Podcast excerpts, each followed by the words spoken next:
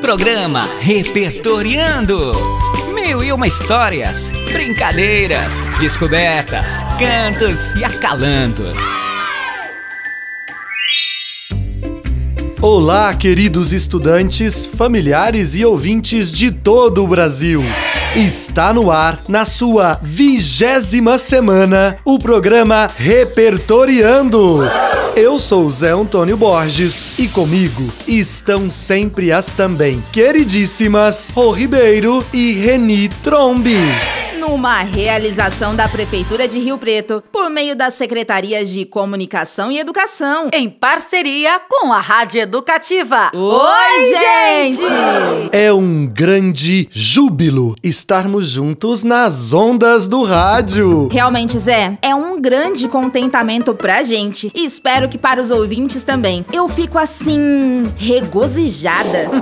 Eu concordo com você, Rô. Fazer esse programa nos traz uma intensa essa sensação de prazer, de alegria. Mas vocês dois podem parar de usar esse vocabulário rebuscado: júbilo, regozijo. E antes que continuem gastando o português de vocês, preciso dizer que eu e os ouvintes já desconfiamos que essas palavras difíceis têm a ver com a leitura de hoje. Engraçadinha, Reni. Já que você cortou o nosso barato, que tal nos dar um amplexo. Boa, Zé! Isso aí, Reni! Estamos esperando! Ah, vocês dois, hein? Olha, eu ainda não sei o que é um amplexo, mas tenho certeza que vou descobrir daqui a pouquinho na sala de leitura. Que hoje traz um conto do jornalista, escritor e autor de histórias em quadrinhos, Marcelo Alencar. Então, bora para um momento de fruição? Quero dizer, vamos tirar proveito e desfrutar da leitura? Sim! Sala de leitura. Amplexo, conto de Marcelo Alencar. Mãe! Mãe! Me dá um amplexo!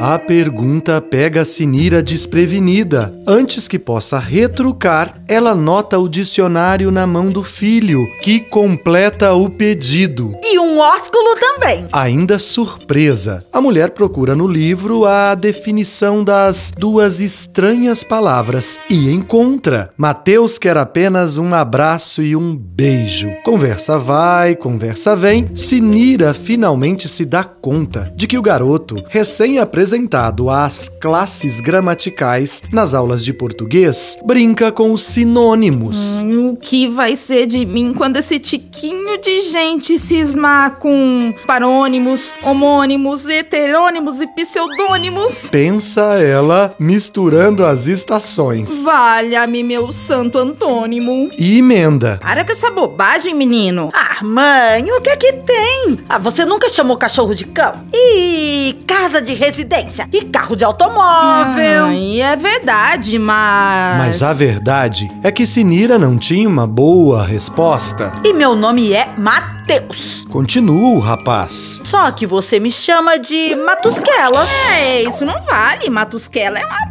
apelido carinhoso. Ah, sei, sei. Tudo bem se eu usar nosocômio e cogitabundo em vez de hospital e pensativo? E criptobrânquio no lugar de mutabilho Mutabilho.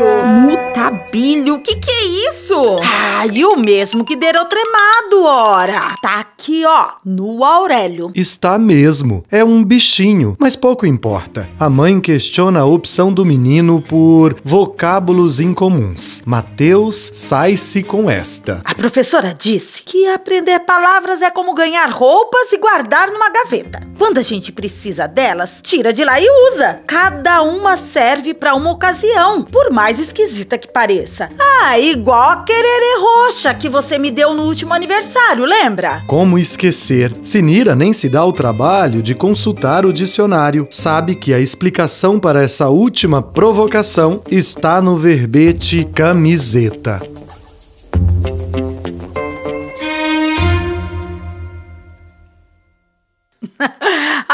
Achei engraçada essa relação da mãe e filho, permeadas pelas divertidas possibilidades dos sinônimos que o Marcelo Alencar trouxe no conto. Também adorei e fiquei curiosa para saber como era essa querer querer, ou melhor, essa camiseta que o filho ganhou da mãe e estava esperando uma ocasião para usar. Sim, e falando nisso, vocês já ganharam alguma roupa de presente ou qualquer outra coisa que acharam meio esquisita e ficaram pensando: "Meu Deus, o que eu vou fazer com isso?" Ih, Zé, eu prefiro não comentar. Eu não tenho muita sorte com presentes. Hum, eu também não vou me comprometer aqui não. Mas por outro lado, sempre tenho dificuldade para escolher o presente que eu vou dar. Independente da pessoa que eu vou presentear, eu fico na dúvida, insegura. Acho que é justamente o medo de não agradar. Olha, Rô, comigo você não precisa ficar insegura. Qualquer coisinha me agrada, viu?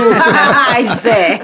Agora, já falando do próximo quadro, quero oferecer um presente para os ouvintes. Mas olha, a música que eu escolhi não tem muito a ver com o texto, mas tem relação com a própria música. Ih, como assim? Ô, Rô, vem cá. Eu estou precisando de um amplexo, porque hoje o Zé está muito complexo. Ah, então deixa eu explicar melhor. É que a música é a linguagem artística mais presente nas nossas vidas. E ouvir boas músicas é um excelente presente que a gente pode dar pra gente mesmo. Arrasou, Zé Antônio Borges. Eu concordo.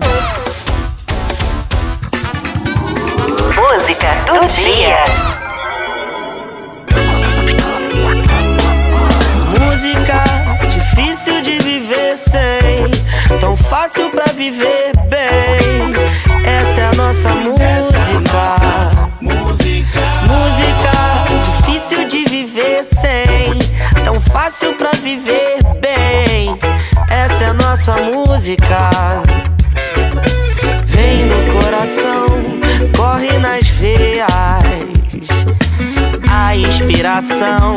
Vem pelo ar. Venha ser feliz, o amor e o respeito estão no olhar. Venha com calma, basta você acreditar. Como se fosse a pintura terminar. Guerreiro levando adiante a música. Verdade, caneta e papel, vou te contar. Guerreiro trazendo diante. Antes e durante, guerreiro forte pensante, tô sempre pronto pra guerra, positivo e operante. We don't need no troubles, ouço um bob e fico tranque. I feel good, igual ao James Brown, pai do funk. Atitude, poesia, hip hop, rock ou funk. Cavaleiro andante enfrentando vários gigantes. Quero a morte da censura e do silêncio sufocante. Quero a música na vida em todos os instantes. Se ela é o grito de protesto, eu sou mais um manifestante. Se ela é o canto da torcida, eu vou jogar de centroavante. Musa apaixonante, a música é minha amante. Ela é protagonista, eu coadjuvante. Ela é guia ou viajante, ela é o pão de cada dia. Ela é o ponto de equilíbrio que faz com que eu me levante. Música verdadeira deixa os meus olhos brilhantes. Vale mais um brilho desse nos olhos que um diamante. jeito feliz que vem de dentro da gente, buscando a raiz para o mal espantar, trazendo no sangue toda a nossa história. Venha comigo. Mim, eu pra você. No calor do nosso lar, vou lhe amar. Te pego no colo, te olho nos olhos, chamo pra dançar. Você tem bom gosto, sorriso no rosto, sei que vai aceitar. Guerreiro trazendo e levando a música. Muito antes da gente se encontrar.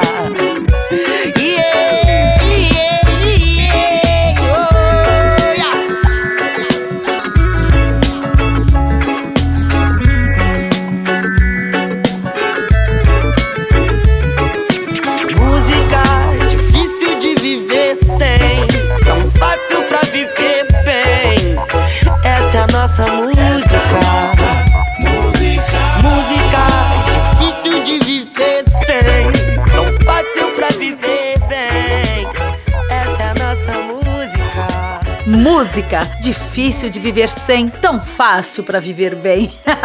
Concordo mais ainda, viu, Zé? Obrigada, meu querido. Eu não conhecia a música. Realmente foi um presente para os nossos ouvidos e corações. E essa canção se chama Nossa Música, da banda Ponto de Equilíbrio, com participação do incrível Gabriel o Pensador. E assim como disse o Gabriel, eu também quero a música na minha vida em todos os instantes. Na estrada desde 1999, os cariocas do Ponto de Equilíbrio são considerados ícones do reggae no Brasil. Com uma energia singular nos palcos e uma vibe diferenciada nas músicas, eles conquistaram o público de todo o Brasil.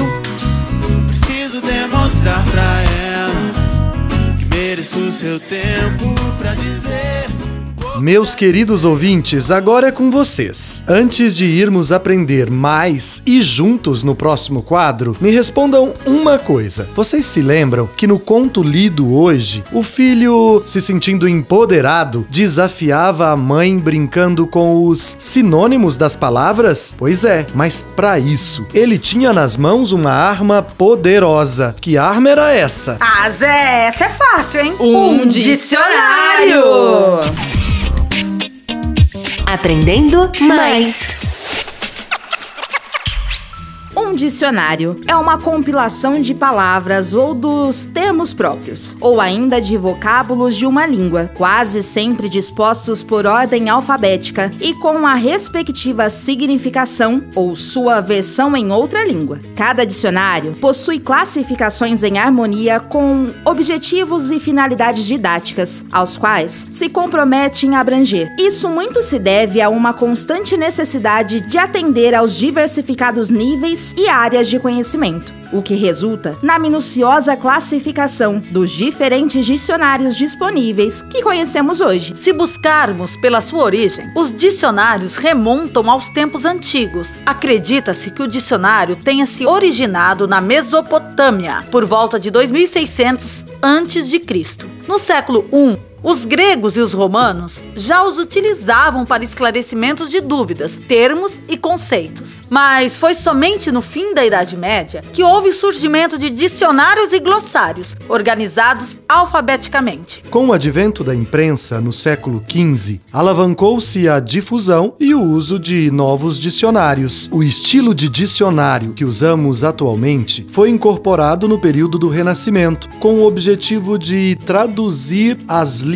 clássicas para as modernas, em função da Bíblia. Hoje existem vários tipos de dicionários e os mais comuns são Dicionários Gerais da Língua, com versão extensa ou com adaptação a usos escolares. Dicionários etimológicos que fornecem a origem de cada palavra através de sua formação e evolução. Dicionários de sinônimos e antônimos. Dicionários analógicos. Dicionários temáticos. Dicionários de abreviaturas. Dicionários bilíngues e plurilíngues. Além dos vários tipos de dicionários, podemos acessá-los de muitas maneiras também, fisicamente, em publicações de vários formatos, incluindo o dicionário de bolso. Nossa, eu adorava esse pequenininho. Dava para carregar na bolsa, no bolso. Ou acessá-los online pelo computador, no tablet ou pelo celular, que você também pode carregar na bolsa ou no bolso, Reni. Ah, verdade, Zé. E assim chegamos ao final de mais um programa.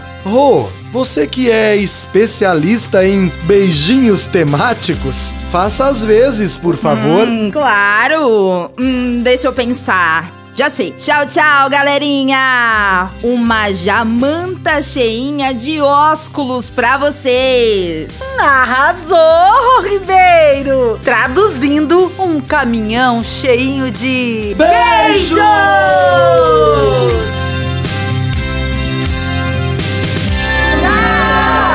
Você ouviu o programa Repertoriando, uma realização da Prefeitura de São José do Rio Preto, por meio da Secretaria de Educação e Comunicação, em parceria com a Rádio Educativa.